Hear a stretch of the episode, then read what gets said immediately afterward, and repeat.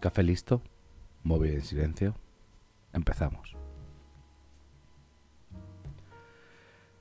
Hola, hoy vengo a hablarte de Proyecto Hail Mary, la última novela de Andy Weir, Weir o Weir, bueno, Andy Weir, vamos a llamarle, que es el escritor de, de otro bestseller como fue El Marciano.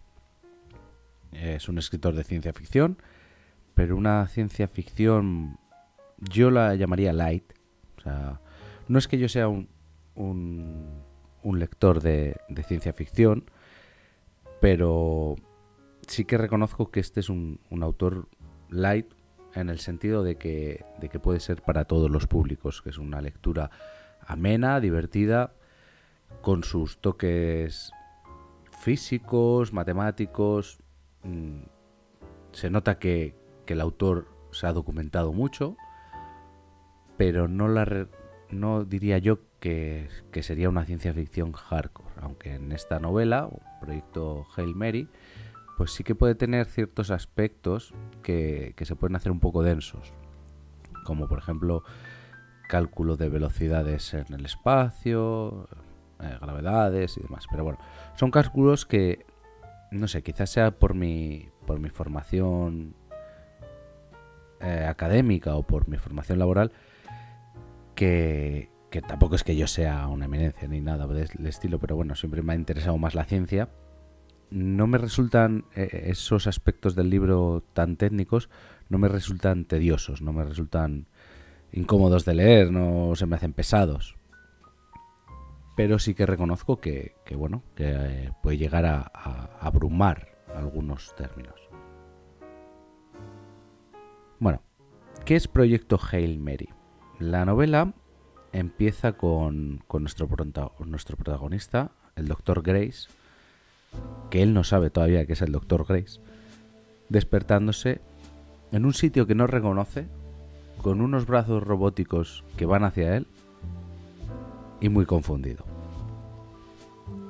Pronto sabremos que se encuentra en una nave espacial, irá recuperando eh, sus recuerdos poco a poco. Y él piensa que está en una nave espacial, mm, no sabe por qué, pero bueno, en el sistema solar, yendo a hacer algún tipo de misión. No entiende por qué, porque él no deja de ser un profesor de, de instituto de ciencias. Pero bueno, él se, se despierta así, pasado los primeros momentos de, de, pánico, pues va recuperando, como ya he dicho, sus recuerdos y hace unos cálculos porque se nota más pesado de lo que él recordaba que era y no está en el sistema solar. Está yendo a otra estrella. ¿Por qué? Porque el Sol está enfermo. Esa es la trama principal, ¿vale? El Sol ha sido infectado por un tipo de bacteria alienígena que lo que está haciendo es acabar con su energía, está consumiendo su energía y está haciendo que el sol pierda fuerza, que se vaya apagando. ¿Qué, ¿En qué repercute esto para la vida en la Tierra? Pues bueno, eh, hablan de que en 30 años podría bajar, no sé, hablan de un porcentaje de, de luminosidad del Sol o de pérdida de energía. Pongamos que es un 5%. En esos 30 años, si el Sol pierde un 5%, la vida en la Tierra desaparece sería una edad de hielo. Fíjate, eh, un 5% y todo está muerto. Empezarían a caer sistemas de, de plantas, los animales que comen esas plantas y, en último lugar, los humanos que se alimentan de esas plantas y de esos animales. Entonces es, es un futuro bastante bastante peleagudo por decirlo suave. Entonces, eh, la trama principal del libro es que em, descubren qué bacteria es la que está atacando al sol, pero no saben cómo frenarla. Y eh, e investigando por, por todos los sistemas conocidos, encuentran una estrella la cual no está perdiendo energía. El resto de estrellas alrededor están infectadas, pero esa estrella no. Entonces quieren mandar una misión a una distancia de 16 años luz, es decir, si viajas a la velocidad de la luz, porque recordemos que los años luz es una medida de distancia, no de tiempo, em, si viajas a la velocidad de la luz, tardarías 16 años en llegar. Algo imposible para el día de hoy. Entonces, eh, esa es la premisa del libro y, en ello están, intentando recobrar la, la conciencia y, bueno, la conciencia, los recuerdos de quién era, por qué está ahí, que poco a poco lo va consiguiendo, y la misión de salvar el mundo. Y hasta aquí, aquí os pongo el límite en estos 6 minutos, es la zona sin spoiler. Ahora entraremos en la zona con spoiler, así que si no has leído el libro, por favor, no continúes y lee el libro porque merece mucho la pena. Es una novela muy entretenida, con una premisa que, bueno, no es que sea la más original del mundo, ¿no? Porque siempre en ciencia ficción son catástrofes que van a acabar con la humanidad o, con todo lo conocido. Pero eh, a pesar de ser una premisa que, bueno, no, como ya he dicho, no es la más original del mundo, el desarrollo sí que me parece muy acertado, original, divertido, te tiene pegado a las páginas y para mí una novela muy, muy recomendable. Entramos en la zona con spoiler. Cuando el doctor Grace ya sabe de qué va todo el tema, más o menos, porque hasta el final no sabremos realmente cómo está el tema, eh, empieza a hacer su trabajo, que es la misión. Primero se deshace de sus compañeros muertos. Es que ponte en, en su pellejo. Te mandan con otros dos compañeros a hacer una misión suicida, porque sabes que es una misión suicida, porque no tienes combustible para volver y cuando despiertas del coma, tus dos compañeros, las dos personas que te van a ayudar, especialistas cada uno en su campo, uno en manejar la nave, otra en reparar y crear instrumentos, están muertos. Y tú eres un profesor de ciencias que sí, tienes tu doctorado, has salido de la, del mundo académico por la puerta de atrás por, por tus locuras de, de defender un tipo de vida alienígena que hasta el momento no se ha demostrado que pueda existir, pero eres un profesor de, de, ciencias de, secundaria. Entonces, bueno, es, es bastante agobiante ese punto. Pero el doctor Grace pues lo consigue, ¿no? Consigue llegar hasta, hasta su destino y allí se encuentra con la nave espacial de Rock.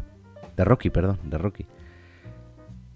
Espectacular. Primer contacto con vida inteligente alienígena. Yo he de decir que cuando llegué a esa parte, dije, va, será una, nave que han enviado detrás de ellos de suministros y, no se acuerda, como está con el, con el coma este, ¿no? con, la amnesia de coma, no se acuerda de qué, de qué va el tema.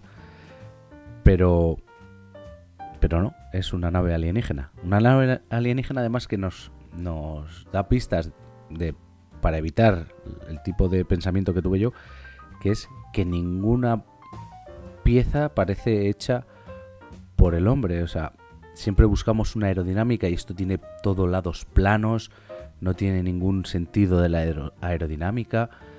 Es un desastre, ¿no? mirándolo por, por el tema de cómo nosotros concebimos los cohetes, es un desastre espacial. Pero ahí está, ha llegado. Entonces, bueno, eh, esos primeros momentos de saber quién está al otro lado me encantaron. Y, el primer contacto me pareció una tensión, no de terror, sino tensión de qué va a pasar, qué va a pasar, me pareció buenísimo.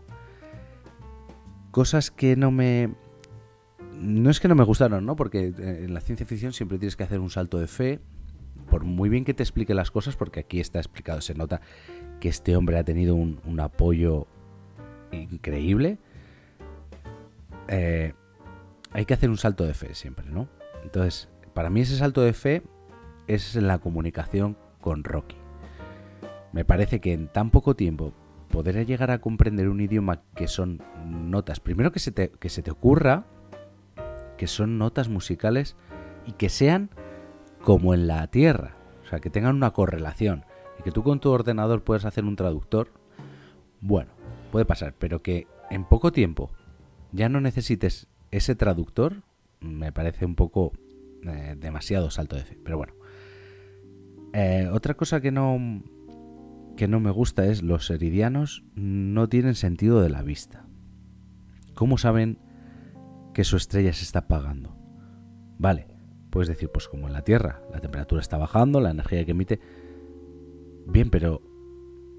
Su planeta es mucho más cálido y tiene una, una atmósfera que preserva el calor porque en la Tierra tenemos 70 años, pero ellos tenían muchísimos años más para, para hasta el final de su, de su planeta. Entonces, bueno, eso de que, de que no, de que no vean me choca un poco, pero bueno, será que yo no soy, no soy científico, ¿no? Luego, ¿qué más? A ver, tengo aquí apuntados eh, lo de los astrófagos. Me, me parece increíble, me parece una idea buenísima del autor de cómo una vida alienígena, porque cuando te dicen vida extraterrestre, piensas en, ET, ¿no?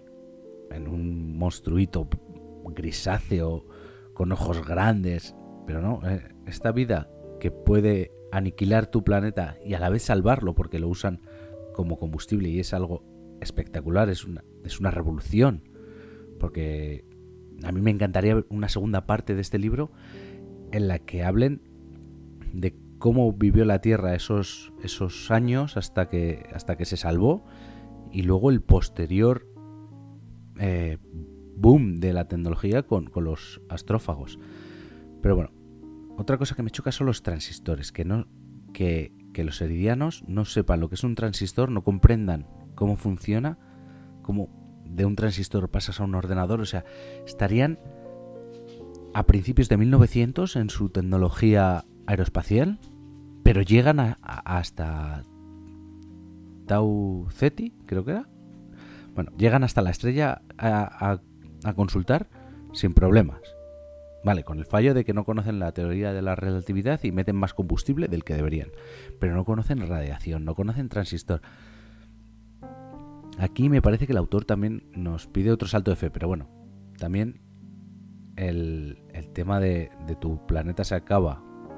Haz lo que tengas que hacer una misión suicida para intentar salvarlo puede llevar a poner una, nave espacial que, aunque no está bien hecha ni con, con los elementos necesarios, que llegue y, bueno, que sea lo que tenga que ser, ¿no?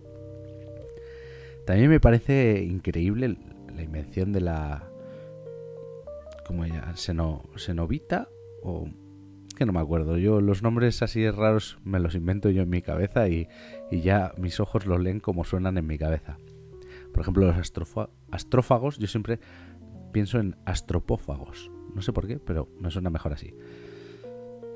Entonces, bueno, ya para terminar, que se acaban estos 15 minutos, es decir que, que a mí me ha encantado. Espero que tú que has llegado hasta esta zona con spoiler también te haya gustado el libro. Yo lo he disfrutado más que El Marciano, me parece una novela mucho mejor, más adulta, vamos a decir, ¿no? El Marciano me parece demasiado cómica, que me encantó también, ¿eh? que no quita una cosa para la otra, pero esta me parece que tiene como más, más chicha. Y nada, te agradezco haber llegado hasta aquí y como te prometí, en menos de 15 minutos, en estos 15 minutos te he entretenido o lo he intentado. Nos oímos.